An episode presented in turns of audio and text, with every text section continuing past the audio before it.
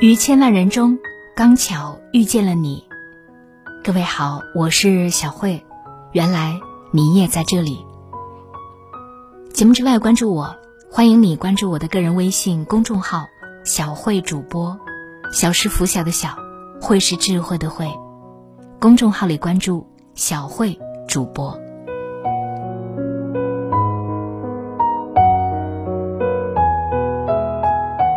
巴菲特和比尔盖茨曾同时受邀参加了一个电视节目。主持人问：“你们认为在当前这个时代最珍贵的东西是什么？”两个人不约而同的给出了同一个答案：专注。在这个碎片化的快时代，无数的信息抢夺着我们的注意力，我们总是在无数的方向中失去了方向。专注已然成为这个时代。最稀缺的能力，你是否也曾有过这样的经历？打开电脑准备工作，手机屏幕亮起，你顺眼一看，随手一点，然后就刷起了朋友圈。等再回过神来工作，时间已经过了大半。集中精力想要读书，电话响起，原来是快递到了。你下楼拿个快递，偶遇邻居大妈。顺便聊会儿家常，等再回到桌前坐下，早已忘记刚刚读到了哪里。当我们的生活趋于碎片化，思想也会变得混乱不堪，做事的效率也会变得低下。多任务并行，看似节约了时间，实则让那些不重要的事情抢占了你不必要的精力，扰乱原本的计划，拖慢你的进度。一心专注做好一件事，才能更有效率。著名小说家村上春树在写长篇小说的时候，会将自己固定在这样的作息：每天早上四点钟起床，然后立刻坐在电脑前开始写稿，一写就是四五个小时。在这段时间里，他不见任何人，拒绝任何事打扰，只是集中精力。完成自己最重要的工作，写作。随后，他开始打理那些生活杂事。正是这样的专注，他才高效率的写完了许多名作。把最好的精力放在最重要的事情上，专心致志，才能迎来高效的人生。修炼专注力，一次只做一件事，才能做好每件事。杨荣莲是香港一个不识字的农村妇女，年轻的时候被人介绍到剧组做了一名茶水工，一做就是三十年。虽然她的工作只是最不起眼的端茶送水，不需要什么技巧，但就是这样一份普通的工作，她却用了百分之百的心意和专注力。别人端茶倒水往往敷衍了事，杨荣莲。却为了做得更好，花尽了心思，每天都提前两小时到场，把泡好的各类饮品装在大家的保温杯里，贴好名字，做好标记，排列整齐，再一一送到每个人的手里。他能记住每个人的习惯和口味，不论明星红不红，他都一视同仁，贴心照顾，茶水盒饭从不疏忽。有的演员身体不适，他会贴心的换成热饮，多加照顾。二零一八年四月，金像奖将专业精神奖颁发给了茶水莲姐，成龙还专程赶过来为她颁奖。香港影坛里的导演和演员更是对他称赞不已，再大的腕儿也要尊称他一声廉洁。长久的专注。量的积累过后，便是质的改变。当一个人拥有了这样的专业精神，成功的钥匙就已经掌握在他的手中。只做一件事，做到专业的水准，胜过敷衍了事做很多事。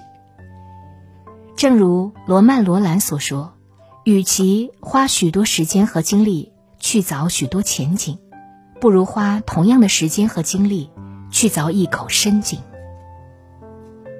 北京大学的畅春园里，住着翻译界泰斗九十七岁的老先生许渊冲。他家的灯常常亮到深夜三四点。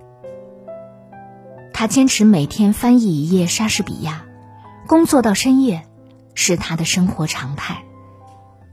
有人或许会说，这对一个出门都要拄着拐杖行走的老人而言太过辛苦。但若是你看看这位老人最新翻译时专注、沉醉、满足的样子，便会懂得，那分明是幸福的模样。提起翻译。他总是神采奕奕、幸福满满。如果我活到一百岁，我计划把莎士比亚翻译完。幸福于他，竟是如此的简单。这就是专注于所爱的事业时带来的快乐。所以，当你感到生活杂乱无章、疲惫不堪，不如暂时别想太多，去做自己喜欢的事情，专注于其中，沉浸于其中。当你做好这件事，很多问题也将慢慢的迎刃而解。你的整个生活开始进入正向循环，幸福感就会慢慢的浮现。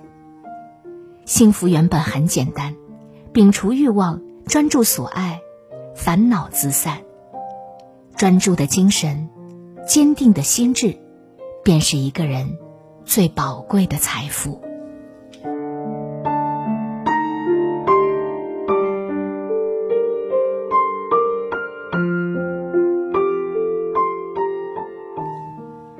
读书能让人的内心世界变得饱满丰盈，读书也能让我们的内心变得更强大。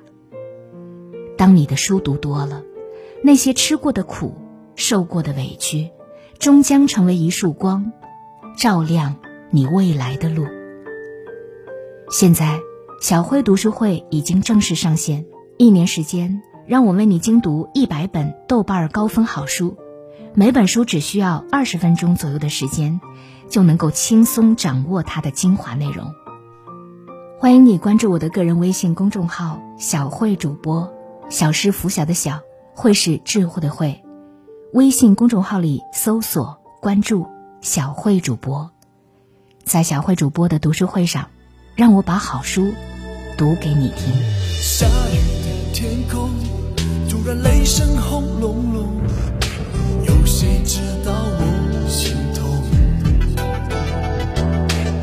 情有独钟，偏偏它是痴人梦。我实在不该对他心动，爱上一个不该去爱的人，我总是加倍包容牺牲，明知不可能还勉强自己要去撑。越诚心，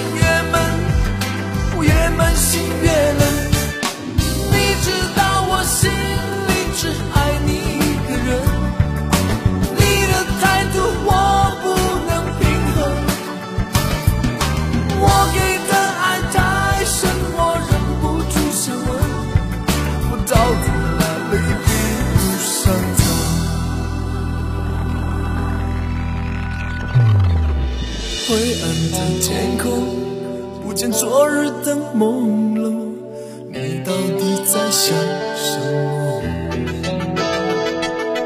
爱已经结束，怎么说你都不清楚，活得好像风中蜡烛。